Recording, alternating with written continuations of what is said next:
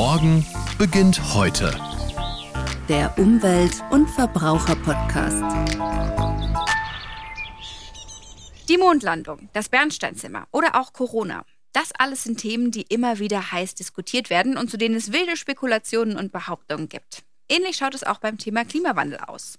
Da gibt es Leute, die behaupten, es gibt gar keinen Klimawandel. Andere sagen, wir müssen unbedingt was tun, damit die Eismassen nicht weiter schmelzen. Mein Name ist Toni Scheuerlen und ich habe zehn Behauptungen zum Klimawandel mitgebracht, die man so oder so ähnlich immer wieder hört. Wie viel an diesen Behauptungen tatsächlich dran ist, das verraten uns in den nächsten beiden Folgen Professorin Karen Pittel vom IFO-Institut in München und Professor Harald Lesch. Behauptung 1.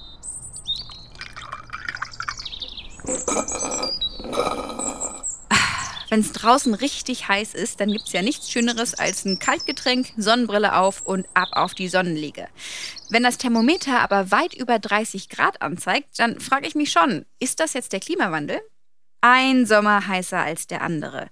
Oder ist es normal, dass sich das Klima verändert? Diese Frage ist sehr umstritten. Einige sind der Meinung, dass sich das Klima schon immer verändert hat und wir Menschen nicht für den Klimawandel verantwortlich sind. Professor Harald Lesch, ist da was dran?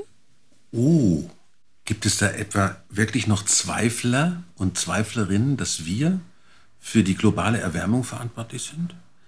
Die letzten 40 Jahre sind die wärmsten Jahre, seitdem Menschen das Wetter aufzeichnen. Klima ist das über 30 Jahre gemittelte Wetter. Insofern ist, sind die letzten 30 Jahre die wärmsten 30 Jahre, seitdem wir überhaupt irgendwie wissenschaftlich uns mit dem Thema Wetter beschäftigen. Und wir wissen seit 1856, dass Kohlendioxid in der Atmosphäre Infrarotstrahlung aufnimmt und wieder abgibt. Das heißt, wir wissen, es gibt Moleküle in der Atmosphäre, nicht nur Kohlendioxid, auch Methan, die Stickstoffoxide und andere, die die Wärmestrahlung der Erde, verursacht durch die sichtbare Strahlung der Sonne, aufnehmen in der Atmosphäre und eben nur teilweise wieder zurückgeben. Das heißt, die Speicherfähigkeit unseres Planeten hat durch die Erhöhung der Treibhausgase in den letzten 200 Jahren massiv zugenommen. Und jetzt kommt's. Wir können beweisen, dass der zusätzliche Kohlenstoff in der Atmosphäre seit dem Jahr 1800 ausschließlich und nur von uns Menschen kommt. Das liegt an der Zusammensetzung des Kohlenstoffs. Der stammt ja von Kohle, Öl und Gas. Und dieser Kohlenstoff ist deswegen uralt und hat Eigenschaften, die mit dem zusammenhängen, wie er entstanden ist, nämlich durch Photosynthese. Er kommt ja von Pflanzen und Tieren, vor allen Dingen von Pflanzen. Und die Photosynthese bevorzugt eine besondere Art von Kohlenstoff gegenüber einer anderen Art. Kohlenstoff, für alle diejenigen, die sich noch erinnern werden, ist ja das Element Nummer 6 im Periodensystem der Elemente, hat also immer sechs Protonen, aber unterschiedlich viele Neutronen. Also es gibt Kohlenstoff 12, 6 und 6. 6 Protonen, 6 Neutronen. Es gibt aber auch Kohlenstoff 13, also 6 Protonen und 7 Neutronen. Hm, der ist ein bisschen schwerer. Und da es sich bei der Photosynthese auch um einen Diffusionsprozess handelt, ist Kohlenstoff, der durch Photosynthese abgelagert ist, immer reicher an C12 über C13. Mit anderen Worten, die Atomkerne verraten uns, dass wir die Übeltäter sind. Denn seit dem Jahr 1800 sinkt der C13-Gehalt der Atmosphäre. Klarer, starker Hinweis, dass wir diejenigen sind, die für den Anstieg der Treibhausgase verantwortlich sind. Also Haken dran. Treibhauseffekt in den letzten 200 Jahren anthropogen verursacht, keine Frage. Behauptung 2. Morgens werden die Kinder mit dem Auto 500 Meter zur Schule gefahren. Der Paketbote liefert jede Woche Pakete zu uns nach Hause. Und im Supermarkt greifen wir zu Avocado, Mangos und anderen exotischen Früchten. Macht das in Sachen CO2-Ausstoß am Ende aber wirklich so viel aus? Auch hier teilen sich die Meinungen. Die einen sagen, ja klar. Andere sind sich sicher, unser Beitrag zum weltweiten CO2-Ausstoß ist viel zu gering, um das Klima maßgeblich zu verändern. Professorin Karin Pittel, was stimmt denn jetzt? Beides im Grunde, wenn man so möchte. Also im Prinzip ist es natürlich so, dass Deutschland nur ungefähr zwei Prozent der globalen Emissionen überhaupt tätigt. Wenn man das jetzt nochmal durch 80 Millionen teilt, also 80 Millionen Bürger, dann ist klar, dass der Einzelne natürlich nur einen relativ geringen Beitrag leisten kann. Aber gleichzeitig ist es natürlich auch so, wenn keiner was tut, dann wird gar nichts passieren. Das heißt also, ich vergleiche es mal ganz gerne zu Wahlen. Ne, kein Einzelner kann das Ergebnis wirklich bestimmen und trotzdem ist es extrem wichtig, wählen zu gehen, da wir in der Gesamtheit eben einen Unterschied machen. Und beim Klimaschutz ist es im Grunde ganz ähnlich. Ne? Also jeder kann durch seine eigenen Entscheidungen dazu beitragen, dass die Emissionen sinken und dass eben auch das Klima damit geschützt wird.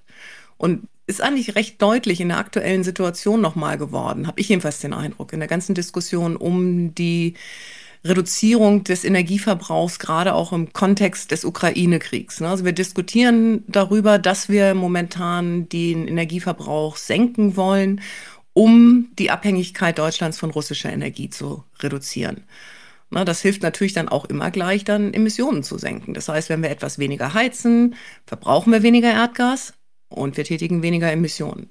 Wenn wir etwas weniger Strom verbrauchen, brauchen wir ebenfalls weniger Erdgas. Aber wenn wir zum Beispiel jetzt auch mehr Kohle einsetzen müssten in der Stromerzeugung, dann senkt das natürlich auch die Emissionen daraus.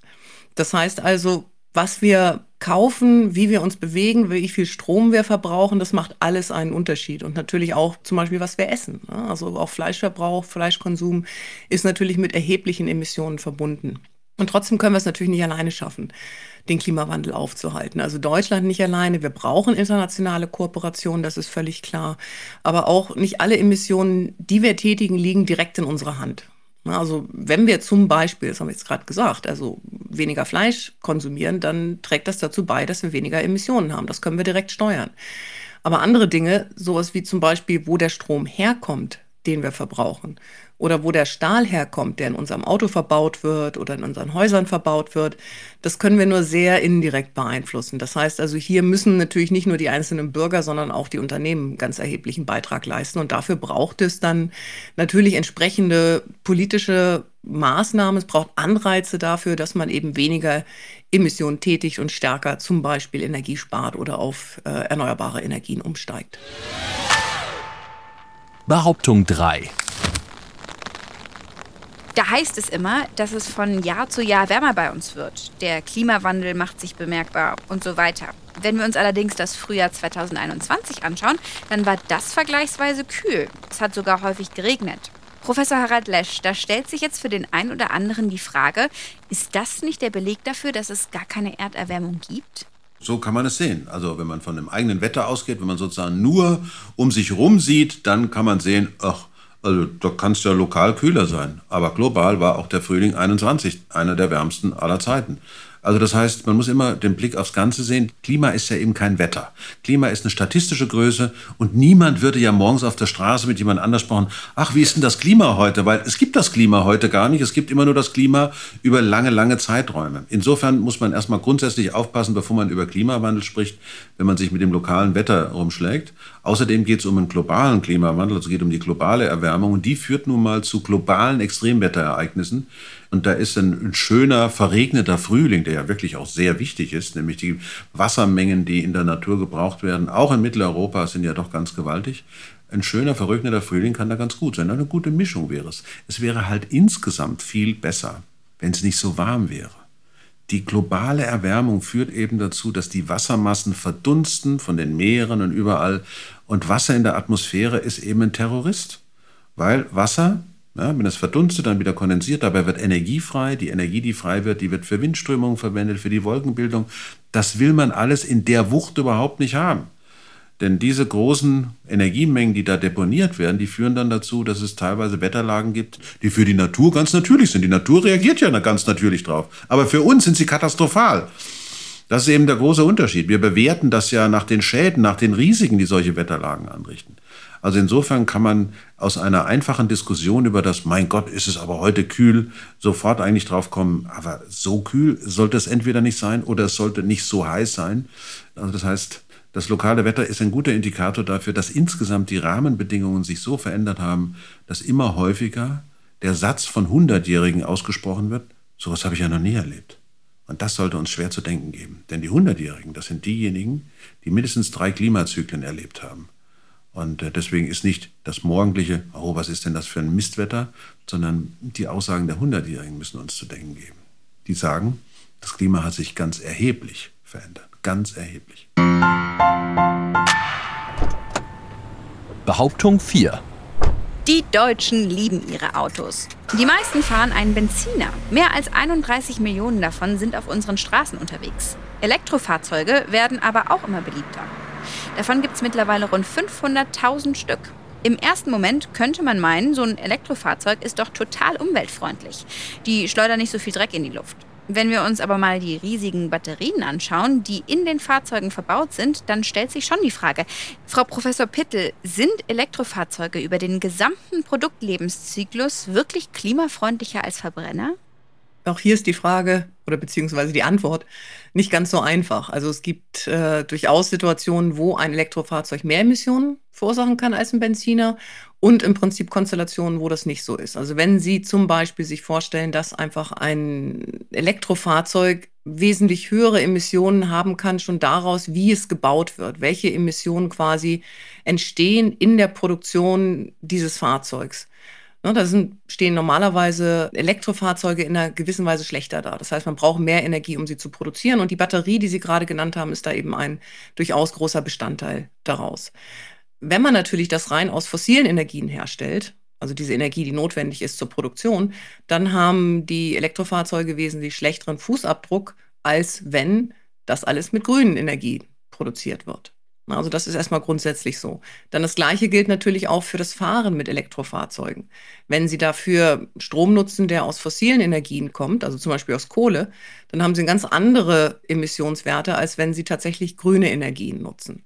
Das heißt also Herstellung mit grünen Energien und Fahren mit grüner Energie.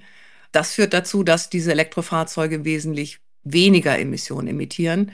Herstellung mit Kohleenergie, fahren mit Kohleenergie, dann haben die durchaus auch einen höheren Fußabdruck. Wie sieht es jetzt bei uns aus? Ja, bei dem Energiemix, den wir aktuell haben, ungefähr 40 Prozent unseres Stroms wird aus erneuerbaren Energien hergestellt. Da sind wir schon in einer Situation, wo Elektrofahrzeuge tatsächlich weniger Emissionen über den gesamten Lebenszeitraum tätigen als Benziner. Die Lücke ist noch nicht so groß zwischen den beiden Transportarten, wie sie mal sein wird, wenn wir immer mehr erneuerbare Energien im Strom haben und wenn auch die Batterien im Endeffekt dann mit immer weniger Emissionen hergestellt werden. Aber das wird über die Zeit eben noch weiter ansteigen. Also grundsätzlich gilt, wie ich schon gesagt habe, dass Elektrofahrzeuge erstmal mehr Energie brauchen, um das Fahrzeug herzustellen und dann im Prinzip natürlich äh, erstmal weniger Energie brauchen, um damit tatsächlich auch zu fahren. Und wenn das grüne Energie ist, dann ist es natürlich so, je länger Sie so ein Auto fahren, desto grüner wird es im Durchschnitt. Ne? Also weil sich diese Emissionen, die Sie insgesamt für die Herstellung benötigen, auf immer mehr quasi Fahrkilometer verteilen. Das heißt also, Elektrofahrzeuge sind immer dann besser, je länger man quasi ihre Nutzung oder je mehr Kilometer damit gefahren werden. Also sollte man nicht ganz vergessen, auch bei der Überlegung, ob man seinen geliebten, heißgeliebten Benziner, den man gerade hat, sofort verschrottet, also nach zwei oder drei Jahren, oder ob man den noch ein bisschen länger fährt, macht es durchaus Sinn, jetzt nicht so ein Auto sofort zu verschrotten, sondern erstmal noch ein paar Jahre zu fahren und dann umzusteigen, wenn man sowieso umsteigen würde.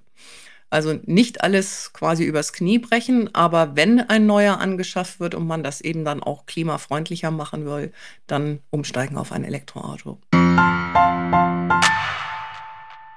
Behauptung 5. Wenn ich am Sonntagmorgen Brötchen in den Ofen schiebe, dann macht es keinen großen Unterschied, ob ich 180 Grad Ober-Unterhitze einstelle oder 182 Grad. Die Brötchen brauchen genauso lange, um schön knusprig zu werden. Lässt sich dieses Beispiel auch auf die Erderwärmung eigentlich übertragen? Also machen ein paar Grad mehr oder weniger am Ende gar keinen Unterschied? Man muss dazu wissen, dass unser Planet ohne Atmosphäre eine mittlere Temperatur von minus 18 Grad Celsius hätte. Also wir sind ja 150 Millionen Kilometer, Achtung, der Astrophysiker kommt durch, 150 Millionen Kilometer von der Sonne entfernt und unser Planet hätte im Strahlungsgleichgewicht eine mittlere Temperatur von minus 18 Grad Celsius.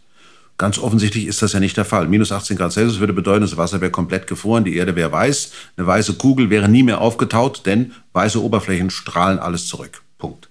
Offenbar ist es ja nicht so. Was ist der Grund dafür? Mittlere Temperatur von unserem Planeten sind plus 15 Grad. Was, bitteschön, ist verantwortlich für 33 Grad Unterschied? Es ist der, genau, Sie haben es verstanden, der natürliche Treibhauseffekt. Der natürliche Treibhauseffekt, der zustande kommt durch Kohlendioxid, gemessen in Parts per Million, also Teilchen pro Millionen Teilchen. Oder bei Methan Parts per Billion, das heißt Teilchen pro Milliarden. Offenbar sind winzig kleine Mengen an Spurengasen in der Atmosphäre verantwortlich dafür, dass auf unserem Planeten 33 Grad wärmer ist, als es normalerweise ohne Atmosphäre wäre. Das bedeutet, es ist ein delikates Gleichgewicht, was sich eingestellt hat dadurch, dass die Moleküle, das besondere Moleküle in unserer Atmosphäre, die Wärmestrahlung der Erde, nur in Teilen wieder abgeben ans Weltall, nach oben also, sondern den Rest nach unten abstrahlen. Die Erde hat, der natürliche Treibhauseffekt ist gewissermaßen eine zweite Wärmelampe. Wir haben die Sonne, die die Erde erwärmt und wir haben eine zweite Wärmelampe, die die Erde erwärmt. Das kann man übrigens ganz besonders stark daran merken, dass die Nächte weniger stark abkühlen. Ja? Also wenn die Nächte weniger stark abkühlen, dann bedeutet es, sie bleiben länger warm. Genau, so ist es. Und das heißt, den Treibhauseffekt können wir nachts ganz besonders gut beobachten, wenn die Sonne also weg ist und wir haben nur noch die Wärmelampe unserer Atmosphäre. Das mal vorab. So. Das heißt, wir haben ein delikates Gleichgewicht zwischen dem, was in der Atmosphäre passiert und der Temperatur. Wenn es jetzt deutlich wärmer wird, dann werden sich alle, in Worten alle Prozesse in Richtung höherer Temperatur verschieben. Das heißt, die Anzahl der Extremwetterereignisse wird sich deutlich vergrößern. Wir haben eine Normalverteilung sozusagen um eine gewisse Häufigkeit rum. Wenn wir auch nur ein Grad diese Normalverteilung verschieben, kriegen wir völlig neue Anzahl von Extremwetterereignissen und katastrophalen Extremwetterereignissen. Also es ist genau diese delikate, dieses delikate Gleichgewicht, was uns große Probleme macht. Abgesehen davon gibt es das Phänomen der Kipppunkte. Ja? Also wenn die Tasse am Rand des Tisches steht und gerade so noch nicht kippt, kann ein Millimeter den Unterschied ausmachen. Oder, wie es bei Asterix so schön heißt, es kann der Tropfen sein, der die Amphore zum Überlaufen bringt.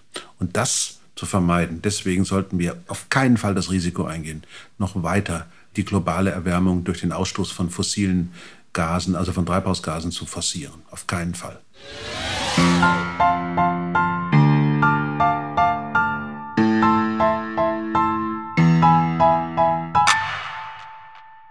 Das waren die ersten fünf Behauptungen zum Klimawandel und wirklich interessante Antworten von Professorin Karen Pittel und Professor Harald Lesch. In der nächsten Folge schauen wir uns dann die anderen fünf Behauptungen an. Wir sprechen zum Beispiel über die Frage, ob Klimapolitik sozial ungerecht ist oder nicht. Abonniert gerne den Podcast, damit ihr keine Folge von Morgen beginnt heute verpasst. Und wenn ihr mögt, schaut auch auf podcast.bayern.de vorbei. Dort findet ihr nicht nur alle bereits veröffentlichten Folgen, sondern auch ganz viele Infos zu Umwelt- und Verbraucherschutzthemen. Bis zum nächsten Mal.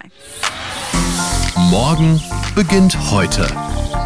Der Umwelt- und Verbraucher-Podcast.